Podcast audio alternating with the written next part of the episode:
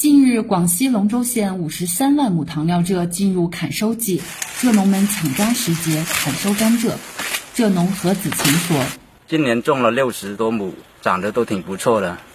一亩能有六吨左右的甘蔗。今年糖厂收购高糖的价格是五百三十元一吨，预计今年收入有十八万元左右。”甘蔗产业是龙州县的重要支柱产业之一，预计今年总榨蔗量两百四十五万吨，蔗农总收入达十二点七亿元。龙州县上金乡乡长杨天全说：“我们上金乡认真贯彻落实上级的支农扶农政策，给予一般农户种植甘蔗每亩三百五十块钱的蔗种补贴，特别是对二零一六年以来的脱贫户，给予每亩五百块钱的补贴。”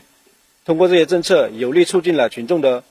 种作积极性，从而促进群众保增收、稳增收，有力的促进了脱贫攻坚成果的巩固与乡村振兴的有效衔接。为延伸甘蔗附加值，龙州县大力推进甘蔗秸秆饲料化利用示范项目，通过引进养牛企业、成立合作社等方式，对甘蔗秸秆尾叶进行回收再利用。龙州县亮剑生态合作社理事长韦海忠说。去年我们收储的秸秆是七点三万吨啊，给农户带去有一千七百八十万元的增收啊。未息的农户已经有六千三百二十处，预计今年能达到十万吨，给农户带去有两千五百万的收入。